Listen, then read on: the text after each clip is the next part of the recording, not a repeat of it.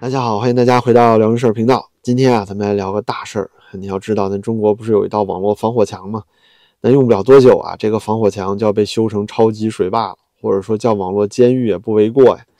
那咱们这频道的风格呀，从来都不是什么标题党。这件事儿到底有多可怕呢？要是您能耐心听我讲完啊，墙外的加速党肯定会欢呼雀跃啊，墙内的韭菜呢会感到寒气逼人啊。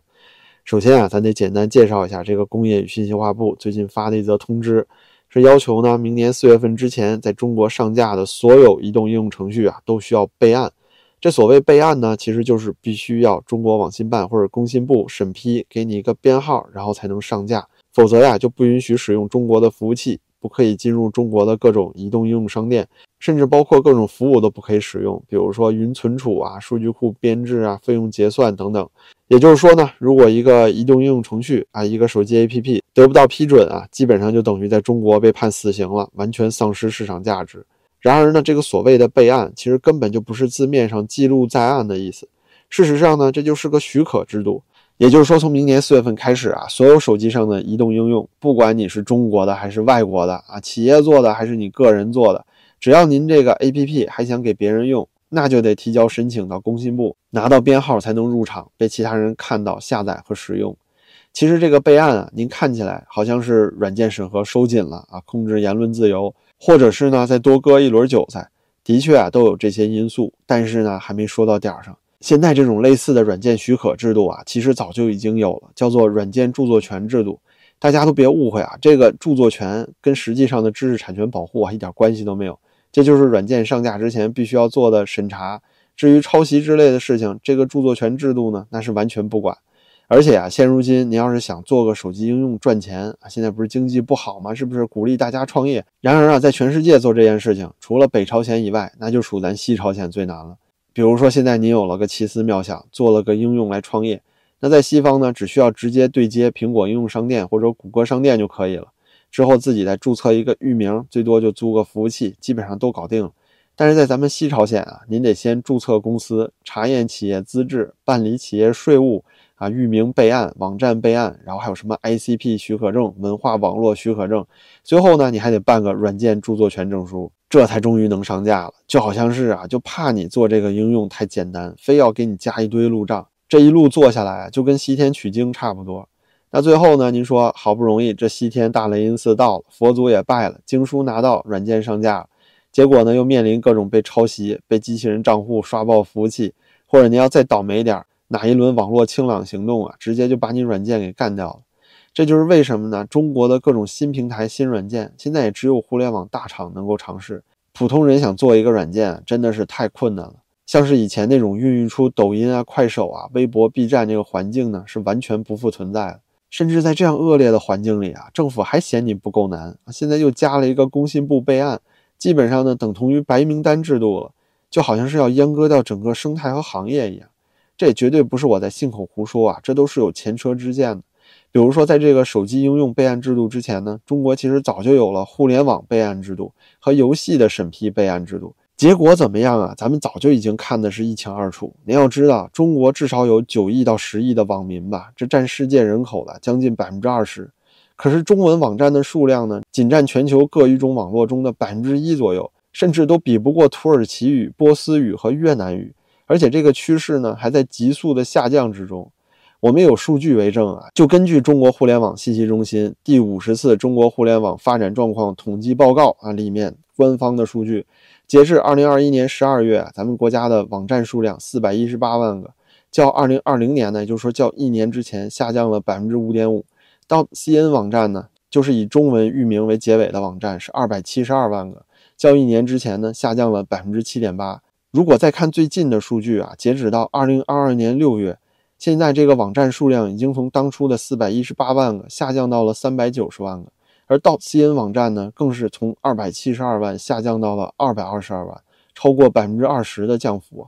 同时呢，移动应用 APP 的数量啊也是一样，过去一年就减少了二十一万款，下降幅度呢也将近百分之十。那再说到游戏监管的话，就更狠了。比如说在监管之前啊，二零一七年咱们国家一年呢有九千三百六十八款游戏获得了版号，而最近的数据呢，二零二二年啊仅有五百一十三款游戏得到了版号。只有五年前的百分之五左右，自从这个游戏版号制度推行以来啊，从2017年就是最高峰，那之后的几年呢是逐年迅速下降。比如说2017年9300个，2018年就掉到了2100个，到了现在呢只有513个。与此同时啊，在其他文化市场的领域都是一样的情况。无论是电影、电视剧啊，甚至是华语新歌，所有文化创作类作品的数量，都在加速下滑。您现在听华语歌，您看还有什么新人了？少得可怜吧。而且咱们与外界的联系也是越来越孤立，动不动就说人家反华辱华，什么好莱坞电影啊，国外的音乐、文学作品都引进不进来，甚至还出现过像去年八月到十一月啊，整整三月，包括了十月的黄金档，一部外语院线电影都不引入的状况。所以说呢，在这个伟大一尊的时代里啊，逐渐成为一座孤岛和文化荒漠，那可绝对不是耸人听闻。而且这种情况也不仅局限于中文互联网，而是已经蔓延到了所有的文娱行业。这种教条式的监管啊，其实体现的就是中共政府对于整个大陆华人社区的创造力、内容质量和文化产出的一种严重扼杀。这种情形，您说是不是有点熟悉？跟什么时候特别像呢？就是文化大革命的时候。不过呀，您说要只是伤害到这个级别，那这个锅呀还不配让咱们一尊来背。那他老人家亲自指挥、亲自部署的事儿，威力必须得是个加强版。那为什么咱们一开始会说这个备案制度会把大陆网络变成个监狱呢？我先说个例子啊，这也是最近刚刚发生的。您如果手上有小米手机，您还可以自己试一下。现在呢，新的小米手机里面，电报 Telegram 已经没有办法正常安装了。要知道以前呢，如果您拿到了电报软件的 APP。也就是说，那个移动应用程序 APK 安装包，那还是可以安装在小米手机上的。无非就是它提示你啊，这个软件呢高风险，是风险程序，要不要安装？您点是的话，还是可以装。类似的油管和推特也是一样。然而呢，现在这个工信部的新规啊，才刚刚发出来，国产手机就先发制人了，哎，提前就跪下了。您说这得多缺钙啊？这枪口抬高一寸的道理都不懂。但是呢，这就是工信部，也就是咱一尊啊所想要的结果。他们的这种备案呢，除了会限制软件数量之外啊，更是会直接限制住大量的境外软件。因为毕竟嘛，大部分国外软件的开发者他是不能够在国内注册公司的呀，没有办法在国内的工信部提交审批呀。这就意味着已经不是能不能在国内运营的问题了，而是说连国内的手机上你都不可以安装这个软件了。同样，对于苹果商店也是一样的，iPhone 上肯定也会被迫做出适配，就和云上贵州存储 iCloud 是一个原理。那到时候呢，您在苹果的这个应用商店里，可能就几乎见不到什么国外的软件了啊，全是咱们内网的东西了，是吧？您说这是不是网络监狱啊？甚至就算是你翻了墙，只要您手里拿的是个国产手机，包括中国产的 iPhone，都会安装不了境外的软件。怎么样？这吓不吓人？厉不厉害啊？你不是翻墙吗？啊，你不是会用 VPN 吗？是吧？有本事了，还会什么刷机，还能在 iPhone 上越狱，对吧？安卓手机上刷固件，安装什么谷歌全家桶。以后啊，就从主板和硬件上彻底杜绝你安装境外软件的可能性。您别看啊，目前这只是第一步，刚刚开始，但是看他们的架势呢，这就是他们要执行的方向。您也许也有疑问啊，说这个中国产的手机怎么可能在硬件上做手脚呢？其实现在已经有类似的情况了。就比如说啊，国内禁止手机 SIM 卡使用那种电子嵌入式的，就是说您不需要插 SIM 卡还能用的那种电子 SIM 卡 eSIM。所以啊，像是 iPhone 十三和十四，只要是中国产，在中国用的，那你即使拿到国外，你都没有办法安装国外的 eSIM。那明明都是 iPhone 是吧？中国版本的硬件就做了这样的限制。所以既然 iPhone 能做到，安卓手机不就更可以了吗？哪怕是啊，软件不怎么给你改造，就像小米这样，在操作系统的级别上禁止你去安装境外的应用，那您觉得中国呀，会有多少人因此要去学刷机、刷固件？又给 iPhone 越狱这种事儿呢，是吧？现在越狱不也越来越难了吗？而且这只是一小部分极客才愿意学、愿意做的事情啊。毕竟你是冒着把手机刷成砖头的风险。于是啊，大多数的中国人就因为这种巨大的壁垒而没有办法获得境外信息，最终的结果呢，就是被困在这个中国网络大监狱之中。到时候啊，如果还有疫情之类的事情，还有白纸革命这样的事情，您说还有几个人能告诉你境外的情况呢？还有多少人能翻得了墙呢？其实现在啊，翻墙已经非常困难了。比如说，我在教身边的朋友用 VPN 的时候，我第一步啊，想让他们去下载这个 VPN 软件，都难于上青天。内网呢，已经屏蔽了所有的 VPN 官网，在各大应用商店里啊，VPN 应用程序也都早就被下架了。我们所看到的就是中共政府正在用自己强大的行政力量，哎，干预人民去接触外部的思想，尤其是那十亿左右的中低收入群体啊，他根本就接触不到外界的东西，让他们能够成为自己坚定的基本盘、根正苗红的小韭菜，那就是我们口中一直所说的小粉红、粉区和小战狼了。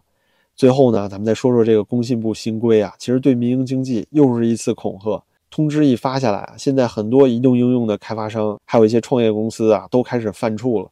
你想，这个通知一下来，又有多少开发者得趴窝了呢？一天时间一条通知啊，N 多人就要因此失业，梦想就要被打断。那旁边新东方的俞敏洪真是笑而不语，心里就想：你们这些凡人啊，真是少见多怪。想当初呢，整个教育行业那不也是一夜覆灭吗？现在搞什么啊？扶持民营经济？那你看看那帮山贼，从根儿上有半点改动吗？只不过就是山寨里出来的联络员啊，从以前凶神恶煞的李逵啊，变成文弱书生吴用了。可是那梁山不还是梁山吗？就想让山下的老百姓相信你不抢了吗？那山上不还是贼窝吗？更逗的是啊，现在还有一件大事儿，就是医疗行业的强力反腐，还说什么要倒查二十年。其实您查医疗腐败也好，还是工信部的备案移动程序也好。都能够找到冠冕堂皇的原因。是啊，医疗反腐不是为了老百姓的福祉吗？工信部备案移动程序，这些程序难道不应该审查吗？然而啊，这说白了，里面的道理呢，就跟中共政府对待疫情是一样的，说不要层层加码一刀切，但最后地方政府呢，就是变本加厉，说是三年动态清零啊，都是后遗症严重，要保护老年人，结果一招开放啊，就告诉你新冠是流感了，老年人的死活呢，更是不提了。这边刚开始放松啊，对民营经济的监管，对老板们说：“哎，我不查你们案子了，要尽量宽松。地方政府啊，像是小案子，能不起诉民营经济的就不起诉了。但另外一边呢，您这又倒查医疗反腐二十年，明明啊，这本质是个体制问题。然而呢，你体制不改，而去抓这些贪腐的医生和院长，您说这民营企业的老板他也不是傻叉吧？就看看现在医疗企业他们能怎么想？哦，你现在对我们民营经济要宽松。”回头等到猪养肥了，到时候给我也倒查个二十年，那你说我有多少条狗命够你们这么倒查的？再有啊，这次工信部这个新通知，其实也让我想起啊，我非常喜欢的一个游戏平台，就是 Steam。就是因为啊，当初二零一七年游戏监管备案的事情，就导致 Steam 呢彻底告别了中国。而现在呢，这个新的工信部备案啊，也让我们看到了他们想要颠覆的领域啊，绝对不仅仅是游戏，而是想要对海外所有的应用软件啊，在中国大陆的一次彻底的清扫活动。就这种种做法做下来啊，您再看，我一开始说中国要变成网络监狱了，有一点点夸张吗？那好吧，啰嗦了这么多呀，自己都感觉心慌了，太恐怖了。那就这样吧，谢谢您的陪伴，您的支持啊，对我也十分重要。感谢您的点赞、评论和订阅，咱们就下期再见了。